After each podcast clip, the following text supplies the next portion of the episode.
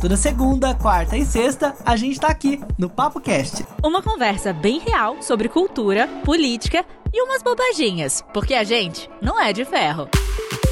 Ah, siga a gente no Instagram, o meu é arroba o Felipe Reis. E eu, arroba Carolina Serra B. Bom dia, boa tarde, boa noite, sei lá que hora você tá ouvindo o PapoCast, mas nós estamos aqui nesse dia 12 de junho, dia dos namorados. Ai, o romance tá no ar. Oh, meu Deus, que alegria, dia dos namorados em casa. Ai, que demais, que coisa fofa, todo mundo falando só sobre isso, várias músicas românticas. Solta aí pra gente, Vinícius, uma música romântica. And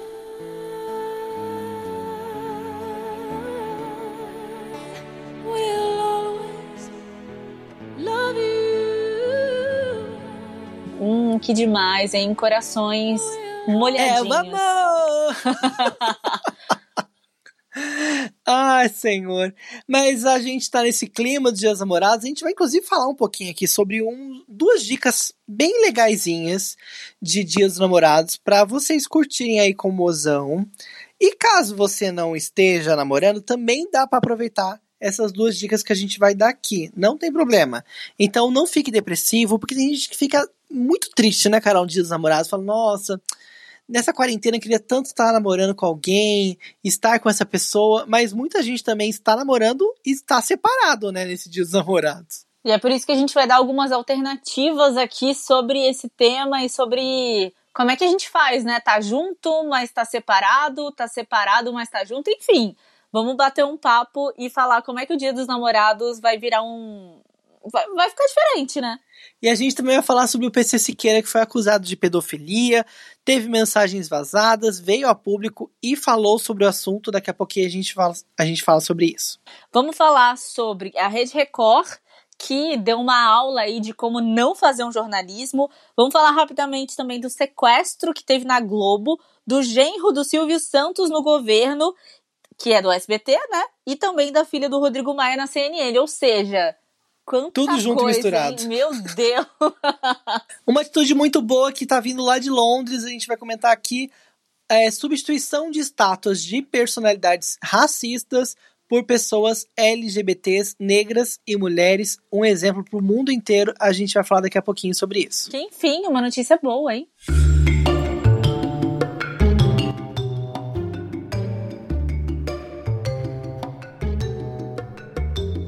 Carol, a gente começa o podcast de hoje falando sobre o PC Siqueira, um youtuber super famoso que já tá aí há mais de 10 anos na internet, fazendo vários vídeos, já se meteu em outras polêmicas, é um cara muito politizado, mas parece que dessa vez a situação ficou meio delicada pro lado dele, né? Vazaram um vídeo acusando de pedofilia, né?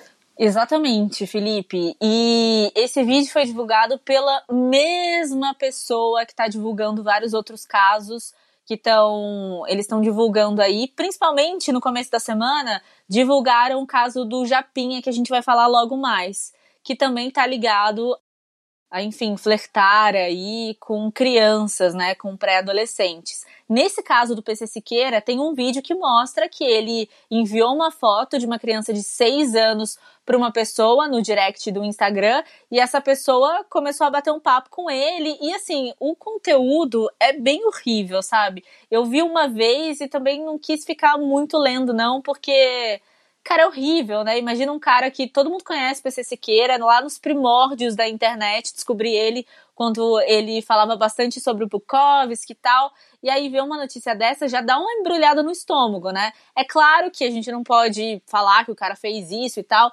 até porque ele se pronunciou, né? Falou que não fez, mas é uma coisa bem bizarra, né? E o que, que ele falou, Felipe? Você tá sabendo? Então, ele publicou uma nota gigantesca lá no Instagram e nas outras redes sociais. Muita gente, inclusive, Carol, disse que achou estranho ele ter demorado tanto tempo para se pronunciar. E também tem essa coisa desse perfil parecer ter uma credibilidade, porque daqui a pouquinho a gente vai falar sobre outro caso que esse perfil expôs. E parece que o, esse outro caso foi real. Então parece que as pessoas não confiaram muito nessa questão de fake news. Mas a nota do PC disse que, a, que quem fez isso fez de má fé. E se trata de uma mentira escancarada e grotesca. Recebeu uma série de mensagens com acusações, xingamentos, a família dele foi atingida e o psicológico dele está enormemente abalado. Ele comentou algumas coisas que poderiam provar esse erro, como problemas no relógio lá da captura do celular, a operadora, falou também da marca e modelo do, do, do telefone, disse sobre outras questões técnicas, né? Mas parece que, sei lá, tá meio perdida essa Tá situação. confuso. De qualquer forma, ele colocou aqui o, a posição dele, né? E eu espero que haja aí uma investigação pra gente ter certeza de que nenhum desses dessas questões estão mal resolvidas, até porque se ele foi vítima, ele também precisa processar essa pessoa porque com certeza causou um grave dano, né? Exatamente. E eu tava conversando com o editor desse podcast, que é o Vinícius Esquerdo, e ele tava falando um pouco sobre a vida do PC Siqueira e tal, falando que ele já se envolveu bastante com droga, porque ele tava emocionalmente abalado com várias coisas e tal, ele tem ansiedade, tem um monte de coisa e tem muito hater na internet. Então, ele me falou o seguinte, que pode ser que alguém tenha feito isso e que ele tá dividido também como um fã ali do PC Siqueira, que a polícia realmente precisa investigar, né? E eu fui depois nesse perfil do Twitter que tá divulgando várias mensagens é, expondo várias celebridades, influencers aí, e o pessoal falou, escreveu lá, porque choveu comentário falando: gente, o que, que é isso? Vocês têm que mostrar a cara, quem são vocês? Vocês divulgam, mas a gente não sabe quem são vocês, que credibilidade vocês têm. E a pessoa colocou lá: olha, a polícia tem que investigar. A gente expôs aqui. A gente fez a nossa parte, agora a polícia tem que investigar. Sendo sim ou sendo não, também fico com essa, com essa resposta, né? Tem que investigar e pronto, acabou. E um outro caso também que foi é, exposto por esse perfil é do baixista Baterista. do, do CPM 22, o Japinha. Ai, baterista, desculpa. Do baterista do CPM 22, o Japinha, né? É isso mesmo. Eles também colocaram lá é, uma conversa de que ele estava tendo com uma menina de 16 anos. Na época ele tinha quase 40 anos. E ele confirmou. Ele falou que foi verdade, mas que tudo não passou de uma brincadeira com isso não se brinca, o Japinha. Não sei se você sabe, você tem quase 50 anos agora, você deveria saber disso, né? E aí tem um caso também é, que ele começou a colocar nas entrevistas falando sobre a filha dele. Pô, gente, eu tenho uma filha, eu não sou assim e tal. E ninguém sabia que ele tinha uma filha. Ninguém sabia, ele nunca divulgou, ele não tem nenhuma foto no, nos perfis sociais sobre essa filha, né? Com a filha. E aí, ontem, a, a mãe da, da filha dele se pronunciou e falou assim: olha, você deveria ter vergonha de colocar sua filha nessa situação. Você nunca, em hipótese Nossa. alguma, deixou eu publicar alguma foto sua com a menina, você não tem foto com a menina, a sua família não gostou quando eu fiquei grávida, você nunca participou da vida da, da, da minha filha e agora você vem falar ah, não, porque eu tenho uma filha. Que que é isso, sabe? Então parece que o cara tá usando realmente isso para poder aí falar, se justificar, sei lá. Até porque ele já falou que é verdade, então ele tá tentando achar uma justificativa branda para tudo isso. E o, o, o, Isso. Pode falar, desculpa. Não, é porque, na verdade, só para dar um panorama aqui rápido, ele tava conversando com uma menina, né, nas redes sociais, que se dizia fã da banda tal. E aí a conversa começou a dar uma andada para uns lados um pouco mais Sexuais. calientes, né? Falaram de brincadeirinhas, de intenção de seduzir, Virgindade. de contexto de virgindade. E aí depois foi descoberto e exibido por esse perfil no Twitter que a menina tinha 16 anos. E aí ele falou, né, que considera essas informações que saíram na mídia, mas que ele não tinha nenhuma intenção de machucar alguém fisicamente, psicologicamente, e abomina qualquer desrespeito ou abuso contra quem quer que seja, e diz que, que eram só brincadeiras, né? Bom, sendo brincadeira é, da cabeça dele, né, do universo dele, porque isso no mundo real não é uma brincadeira, inclusive ele foi afastado da banda CPM 22, que ele tava assim, desde os primórdios, né? Tava há um bastante tempo, há uns 20 anos pelo menos, no CPM 22, ele foi afastado. E, bom, está é, é, tá colocando é, enfoque, né, luz nesses casos e que muitos outros vão aparecer, até porque fizeram aí o exposed de vários artistas emo daquela época que tinham, sei lá, seus 20 e poucos anos e mesmo que tivessem, sei lá, tivesse 18 anos, eles não podem aliciar, né? Usavam aí a fama como forma de aliciar menores para poder ir nos shows, enfim, todas essas coisas que estão vindo à tona.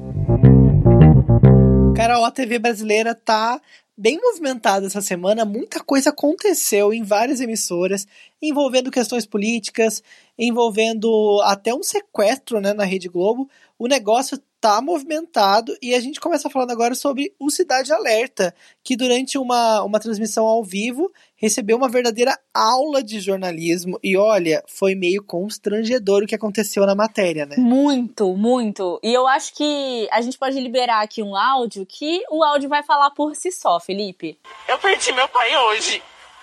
E, eu não tô vendo pingo de respeito aqui. Vocês falam que ele é agiota, gente. Como assim? Qual que é essa informação? Da onde vocês têm esse fundamento? Da onde que vocês tiraram isso, por favor? Eu acho que vocês têm que ter um pingo de consideração. Amanda, vamos focar no mais importante, que é descobrir não. quem matou o seu sim, pai. Sim, Mas peraí, peraí, peraí. isso. Vamos esclarecer, porque sendo agiota ou não, nós queremos descobrir quem é esse homem para ajudar a Amanda a descobrir quem matou o pai dela. Por favor, eu tenho total interesse em ser transparente e total interesse do Cidade Alerta em que a verdade seja dita. A polícia não confirma essa informação, Bate, mas eu conversei com vizinhos que conhecem bem o Josenildo e é eles me confirmam. É, eu acho que nem o nome Josivaldo, vocês estão passando direito, gente. Como que vocês vão passar a profissão do meu pai? Meu pai tinha casa de aluguel. Sim, mas ele também e tinha casa é de aluguel. Josivaldo. Josivaldo, perdão, erro meu. Agora, vizinhos disseram que ele emprestava dinheiro a juros. Eu não você... sei nem o nome desses vizinhos para comer de conversa. O único vizinho que eu conheço aqui é esse aqui da frente. Tudo bem, mas a gente não pode descartar, você concorda comigo? Okay, a gente não pode descartar essa possibilidade. Vocês podem afirmar uma coisa, né? Você já conversou comigo, eu te falei. Falei, olha, meu sim, pai de aluguel, sim, é o que eu sei. E, e, eu e aí, de tentando... repente, vocês vêm com suposições de vizinho. Eu acho que a Record, eu achei que era um jornalismo, sabe? Mais responsável. Amanda, ficar passando Amanda, Amanda, coisa de vizinho, Amanda, pô, desculpa. Amanda, Amanda, olha, eu entendo, eu, eu entendo a sua dor, tá? Eu entendo a sua dor, mas essas pessoas foram movidas por uma pessoa, né? O caso aconteceu agora. Nós chegamos agora aí. É claro que é o de menos se ele era agiota, se não era agiota. Certo. O que eu quero saber de você é o seguinte. Sim, né? mas eu acho que assim, é o pingo de respeito que tem que ter. Pô, eu tô sentindo uma dor aqui, cara, que eu não Lógico. sei se você tem o seu pai ou não, mas não meu tenho. pai não. Entendeu? Tirando minha vida do meu pai, gente. E aí você fala essas merdas, meu, eu fico mentira. Mas a gente não tá denegrindo a imagem do seu pai, a gente tá tentando só. Exatamente. a gente tá tentando só saber das possibilidades, sabe? inclusive existe a possibilidade de crime passional. Olha, é triste. Quando eu vi esse, esse, esse vídeo dessa conversa, eu fiquei tão constrangido. Falei, gente do céu, ai meu Deus do céu, o que eu faria se eu estivesse nesse programa e tivesse acontecido isso ao vivo? Porque, sério, é muito constrangedor. Primeiro que é uma situação triste. A menina perdeu o pai, foi morto, né?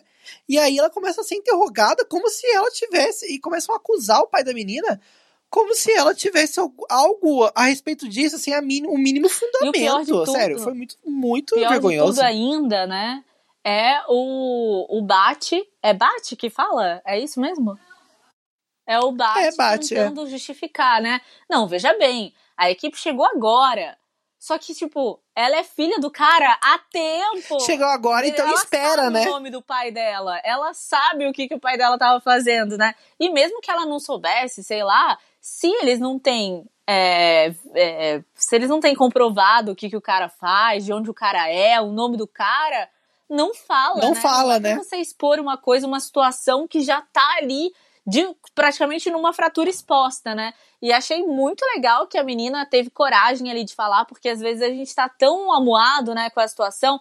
É, e no meio desse estresse, né, todo que ela tá vivendo, né? É, ela conseguiu, ela falou, e isso só mostra mais uma vez que é, eles não checam informações, eles fazem isso à torta e direita. A gente já falou aqui numa outra vez também que a mãe ficou sabendo que a filha tinha morrido no meio da entrevista, que ele soltou.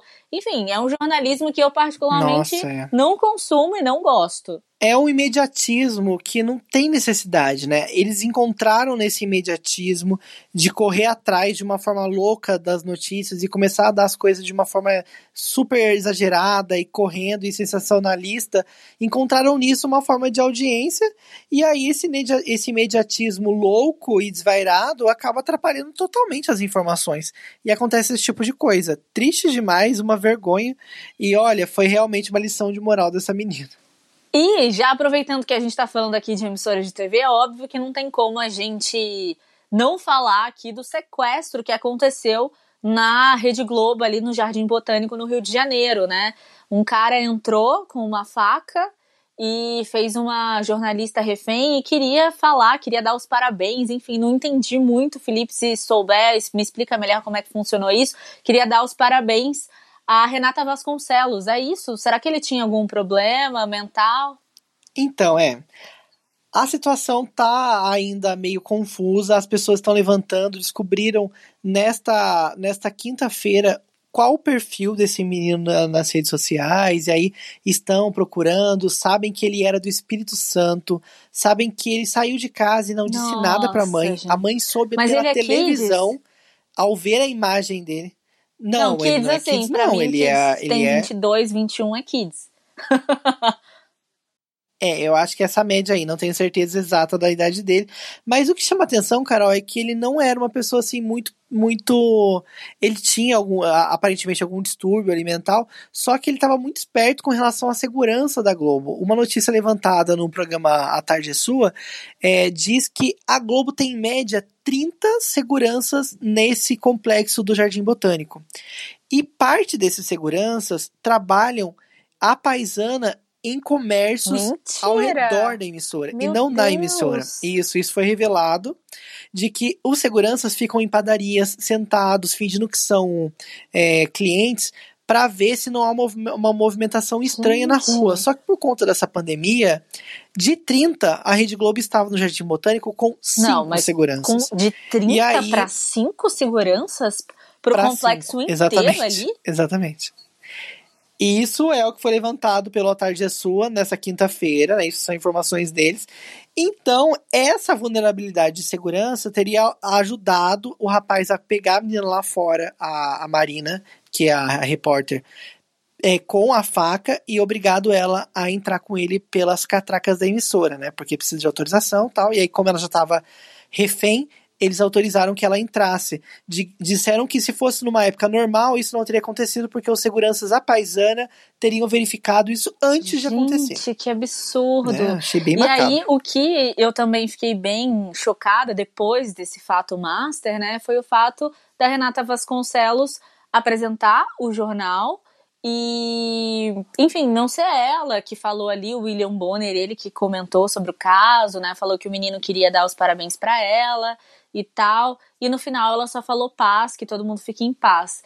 É, eu entendo que ela é uma super profissional e que ela deve ter partido dela querer fazer parte daquela edição do jornal, mas é um pouco até bizarro pensar que depois de tudo isso que você passou, né? Porque o cara tava ali por ela e tal, você ainda tá ali no jornal. Ela foi muito forte. Só acho que isso não pode ser passado para outras pessoas, né? Tipo, se acontecer com uma outra jornalista, isso, claro, a gente não deseja, mas se caso ela não apresentar alguma coisa, todo mundo vai, ah, olha, mas a Renata Vasconcelos fez.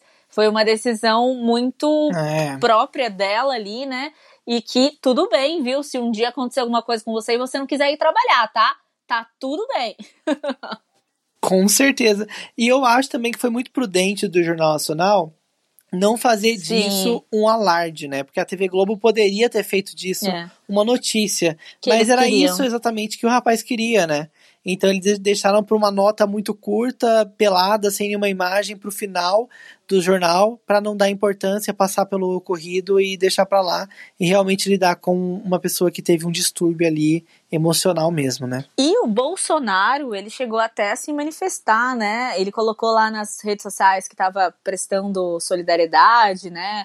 A Renata Vasconcelos e a Marina Araújo. E, e ele falou que isso não pode acontecer e tal. Eu até achei surpreso ele se manifestar, porque ele nunca se manifesta, né? Eu também. E ainda em falando em política, Carol, parece que dessa vez uma pessoa da Globo se pronunciou sobre um familiar do Silvio Santos, né? Porque o genro do Silvio Santos, ele se tornou um dos ministros do Bolsonaro, né? E é ministro mesmo, né? É, ele, ele o Bolsonaro fez o, o Ministério né, da, das Comunicações e o, o genro dele tá à frente desse ministério. É, inclusive a Fátima Bernardes abriu o programa falando sobre esse assunto, né? Deu uma, uma indireta a respeito do, do da, da família e tal. E também não é só na no SBT que está tendo essa influência política. Tem uma funcionária da CNN, da CNN que é filha do Rodrigo Maia. As coisas estão tudo se fechando. É, eu, eu, queria saber, você, que é um cara mais politizado, o que, que você achou disso? Dessa questão. Primeiro, vamos falar primeiro da filha do Rodrigo Maia. Olha, eu acho que ela não tem culpa de ser filha de ninguém né? Se ela, se ela quer ser jornalista e imagina só a dificuldade que ela teria ou a uhum, vantagem, né? Tem sim. essa também, né? Às vezes você ser filho de alguém pode te dar uma vantagem, mas eu acho que nesse caso é uma dificuldade também, porque para uma emissora bater no peito e ter uma funcionária que pode ali criar conteúdos e essa funcionária ter uma ligação tão direta com alguém do alto escalão da política, querendo ou não, Rodrigo Maia é o terceiro, nosso terceiro presidente, né? Depois do vice-presidente, Rodrigo Maia é quem assume. Então, querendo ou não, é uma posição de muito poder político. Então, eu acho que não é fácil para ela carregar esse título e até entendo tanto ela quanto a emissora não terem publicado, não terem falado. Disseram que lá dentro da emissora ela era extremamente polida, né? E só, fa só falou para uma amiga a respeito dessa, desse parentesco e aí foi suficiente para vazar a informação. Uma pessoa, então, conseguiu divulgar isso.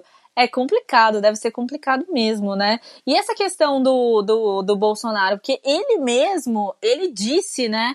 Pelo que, pelo que eu entendi, assim, ele disse que, que a intenção dele era, era colocar esse ministério para funcionar e e que era bom porque o cara já era da família do Silvio Santos, né? O cara, o deputado Fábio Faria, tá, gente? É minha mania de chamar todo mundo de cara. E, e, e ele fez isso. Então, tipo, ele falou que ele seria uma ponte, né? E claramente falando isso. Isso é muito estranho. Isso é muito pesado. Ele não deveria falar isso. É, na verdade, gente, o SBT já vem colaborando com propagandas do, no governo, do governo Bolsonaro há um tempinho, né? A gente até comentou isso aqui no Papo Cast. Do Bolsonaro? Acho que ele estava até na posse do Bolsonaro. Ele e a Silvia. É possível, não me lembro, mas é bem possível.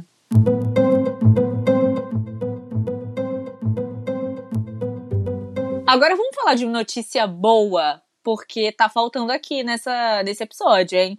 Ó, Londres vai substituir, Felipe, as estátuas de figuras racistas por personalidades LGBTs, por negras e também por mulheres. Eu achei sensacional essa, essa atitude, né? Porque a gente já viu que em Brixton, na, na Inglaterra, eles. Acho que foi o primeiro lugar, né? Em que eles pegaram a, a, uma estátua e que era de um cara que comercializava os escravos e aí colocaram ao chão, né? Foi super emblemática essa ação que eles fizeram e se reverberou aí, foi passando para vários outros países. E aí eles decidiram então fazer dessa forma, né? Colocar então personalidades LGBTs, negras e mulheres. É realmente um, uma atitude tanto, né? Eu acho que a gente precisa pegar nisso como um grande exemplo, até porque a gente não tem bons exemplos disso aqui no Brasil. Teve um tempo atrás que fizeram uma homenagem para Marielle Franco, né, que foi uma pessoa assassinada por questões políticas, uma mulher negra, ativista de direitos humanos.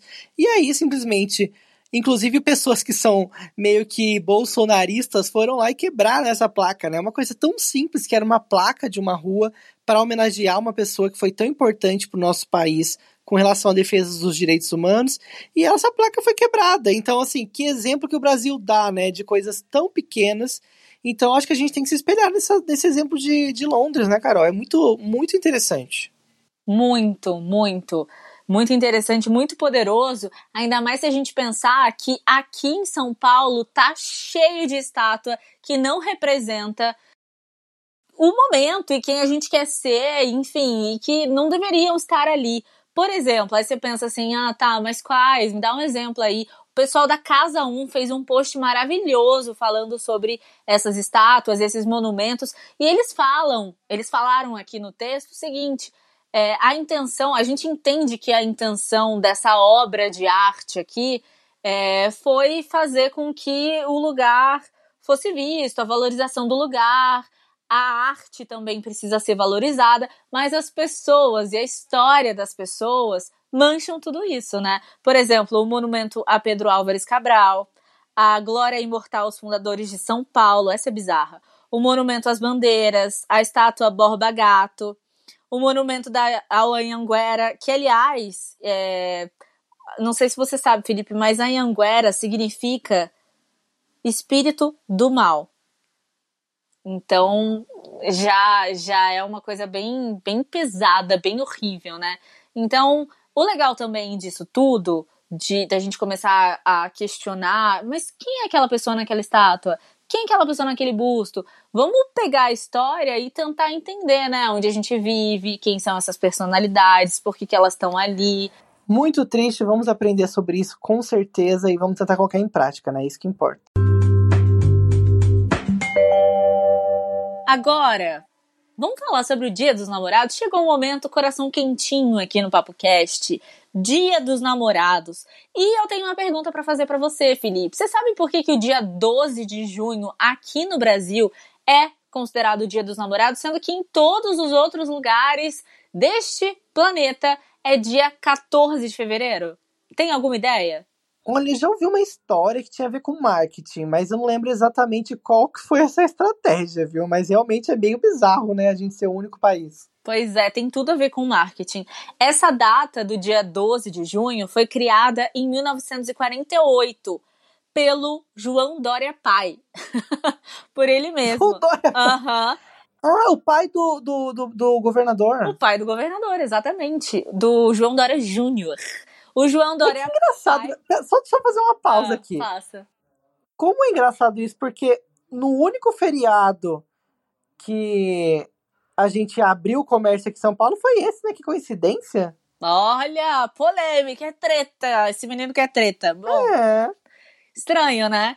E aí ele foi contratado, ele trabalhava numa agência, foi contratado pelo comércio, né, para poder fazer uma ação, porque no mês de junho não tinha muito apelo popular, apelo do comércio para as pessoas comprarem. E aí eles pegaram essa data do dia 12 e colocaram como dia dos namorados, até porque o dia 13 de junho é dia do Santo Antônio. E Santo Antônio é o santo casamenteiro e tal. Então eles uniram ali o útil ao agradável e desde 1948 essa data é comemorada aqui no Brasil, que é o dia 12 de junho, o dia dos namorados. E claro, nessa pandemia, nesse meio desse furacão, tem muitos namorados que não estão juntos, que vão passar a data só se olhando ali no Zoom, no FaceTime, falando por mensagem, não vão poder estar juntos, né? É, e a realidade é da maioria das pessoas, né? Alguns moram juntos já, então vão acabar estando, né, um com o outro nesse, nessa data, mas quem realmente está respeitando a quarentena e mora em casas separadas, vai ter que adaptar as comemorações. Só que a gente trouxe algumas dicas aqui com entrevistas bem legais para quem tá junto, para quem tá separado, para quem é solteiro, para quem é casado, não importa. A gente vai aprender coisas que vão ser úteis, não só no Dia dos Namorados, mas também em outras datas também, coisas que a gente pode aprender para a vida. E já que a gente falou aqui de formas de usar a tecnologia de um jeito diferente, vamos conversar com a Andressa Placeres, ela é fotógrafa e ela tá bolando ensaios pro Dia dos Namorados, só que ela não vai até o local. Vamos entender melhor como é que funciona esses ensaios virtuais? Andressa, que legal. Eu queria saber um pouco mais sobre como que isso está rolando. A gente viu que é tudo de forma online, né? Como que funciona? Fotografar à distância nunca havia passado pela minha cabeça até essa pandemia me obrigar de certa forma. Tive que me reinventar de alguma maneira. O ensaio online é realizado via videochamada. Eu vejo o ambiente da cliente e oriento os locais que seriam legais de posicionar o celular, com a câmera traseira voltada para ela. Nisso, vou orientando e dirigindo as poses e movimentos dela via voz, tirando prints pelo próprio aplicativo de vídeo. É super diferente, mas muito divertido. Todas que eu já fotografei gostaram bastante da experiência diferente. Após isso, né, após a, a chamada, eu edito esses cliques pelo celular mesmo e deixo com uma carinha de fotografia analógica. Os arquivos não têm muita resolução, então eles não ficam com aquela qualidade super alta, mas fica super delicado e é um excelente presente para esse Dia dos Namorados. Agora dá umas dicas aí pra gente que quer registrar um momento especial com o nosso próprio celular. Dá para tirar fotos boas e receber boas dicas para tirar foto com o celular? A melhor dica que eu posso dar para você se fotografar sozinho com o seu celular é observar de onde vem a fonte de luz. Se você tem uma janela ou alguma luz ambiente, sempre deixar o teu rosto voltado para essa luz. Você vai ter uma qualidade de imagem muito melhor que se for ao contrário. E o que é mais utilizado para fazer esse tipo de fotografia sozinho é o timer do celular. Você programa o celular, vai lá, faz a pose e tira a foto. Porém, essa é uma forma que você tem que ficar levantando, posicionando várias vezes até sair uma foto que você goste. Uma outra dica que é super legal, principalmente para o Dia dos Namorados e que você queira fazer algumas fotinhos aí juntos, é posicionar o celular e deixar ele filmando. Aí vocês ficam fazendo movimentos leves, é, juntos, olhando para o celular, se olhando. Enfim, façam as poses que vocês acharem mais legais, mas sem precisar levantar e ir lá programar o celular. Aí depois só finaliza o vídeo e você consegue tirar prints das fotos que você, dos momentos, né, mais legais desse vídeo e salvar como uma foto. É super bacana e dá super certo. Andressa, muito obrigado pelas dicas. Já vou colocar em prática. Eu adorei essa do vídeo, que aí a pessoa deixa gravando e depois só escolhe as melhores cenas, né? Fica muito mais fácil de fazer. Quem tiver sozinho, quem tiver é, por aí é, fora de. não tem ninguém que possa ajudar a fazer fotos, ou às vezes o casal tá em casa, mas não tem a terceira pessoa, né? Como a Ana falou, para ajudar nessas imagens. Então é uma ótima dica. Se você quiser conhecer o Instagram lá da Andressa, é só acessar Andressa Placeres. É, arroba Andressa com dois S, Placeres. E ela dá dicas de fotografia, muito legal. Você gosta de vinho, Felipe? Olha, eu adoro vinho, mas eu vou ser bem sincero, eu sempre tenho medo de ser uma coisa muito cara, sabe? E tenho medo de escolher errado. Sério, é muito.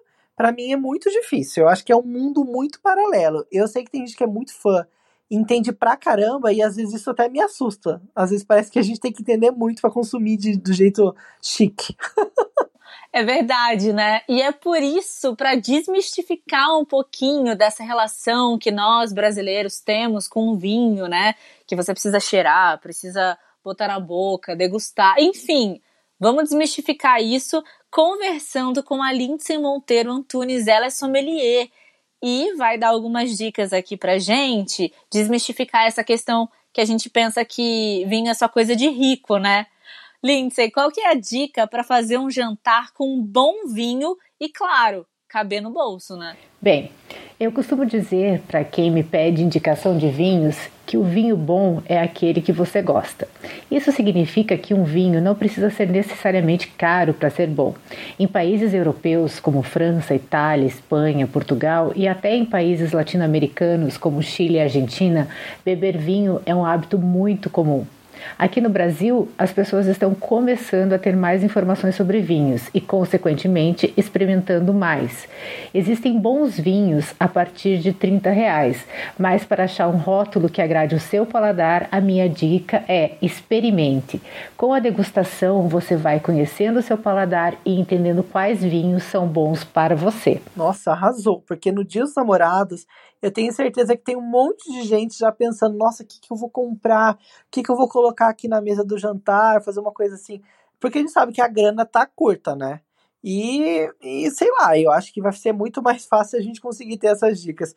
Agora, uma outra coisa que eu queria muito saber, Lindsay, é sobre a harmonização. A gente sempre ouve esse termo, a harmonização dos vinhos, vinho branco, vinho vermelho. Olha, para quem quer fazer assim de entendido, surpreender aí o, o boy ou a girl nesse dia os dos namorados. Dois. é, os dois. qual as regras mais básicas para a gente começar a aprender sobre harmonização? O conceito básico para se fazer uma harmonização entre vinho e comida é o bom senso. Isso significa que é preciso buscar o equilíbrio para que um não sobreponha o sabor do outro. Existem diversas técnicas para fazer harmonização, mas as mais conhecidas são por concordância e por contraste. Enfim, Caso você queira uma opção de vinho que acompanha da entrada à sobremesa, aposte em um vinho argentino tinto é, de uva Pinot Noir. Ele é um tinto seco com boa acidez e taninos macios, não amarra a boca, tem médio corpo e final equilibrado. A sugestão é servi-lo acompanhado por um filé com uma massa e de sobremesa um fundi de chocolate meio amargo. Essa é uma combinação perfeita e você pode começar a beber o vinho, o Pinot Noir, mesmo antes de começar a comer. Assim vai criando uma atmosfera para aproveitar ainda mais essa noite tão romântica com seu amor. Ai, gente, demorou. Partiu o vinho. Agora, ó, eu tô numa outra classe. Como diz a minha irmã, tudo que eu queria era ficar numa varanda, lendo uma revista, com um bom vinho, com uma boa taça de vinho na mão. Era só o que eu queria. Tá bom, tá, nem, nem precisa. Chiquérrimo, né? Nem precisa de companheiro ou companheira. Pronto. Lindsay, muito obrigado pela sua participação. A Lindsay Monteiro Antunes, que é sommelier olha, já tô super curioso e já vou começar a colocar em prática, porque eu sempre tive medo. Agora eu vou ter menos medo de ir lá e comprar um vinho um pouco mais adequado, sem passar vergonha também, né? Que a gente já fala, nossa, gente, será que eu compro esse vinho para levar na casa de um amigo e tal? A gente também sempre tem essas dúvidas, então ajuda um pouco. Vai tirar onda agora, hein? Mas se você também está solteiro, está casado, não importa. O seu dia dos namorados faça com você também, né, Carol? Muita gente fica sofrendo nesse dia dos namorados, fica zoando, mas no fundo a pessoa tá, nossa, eu tô solteiro, ai, eu não encontro ninguém. Eu acho que a gente tem que se amar em primeiro lugar, né? Com certeza, com certeza. E a gente sempre fala isso aqui, né?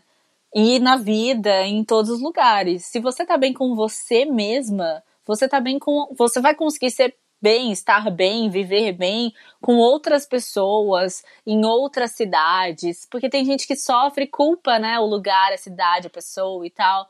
Quando você tá bem com você, acho que tudo fica melhor. Então, se amar sempre em primeiro lugar. É isso aí, o PapoCast fica por aqui nessa sexta-feira. A gente vai se ouvir de novo na segunda, mas você pode correr no nosso Instagram, instagram.com.br opapocast. Tem conteúdo inédito lá, tem notícia, você pode mandar sua mensagem. Fala pra gente como tá sendo a comemoração aí dos Namorados, manda sugestão de pauta, que a gente adora conversar com quem ouve a gente e a gente está esperando sua mensagem. Sabe o que seria legal? Se você que está ouvindo a gente for tomar um bom vinho, tira foto. Tira foto pra gente. Isso. Posta, e a gente marca, vai marca a gente. Marca a gente, entendeu? Vai ser legal. E ainda você vai poder tirar onda, né? Esse vinho está harmonizando com essa carne maravilhosa. Tira, a gente vai gostar. beijo, tchau. Tchau, gente. Um beijo. thank you.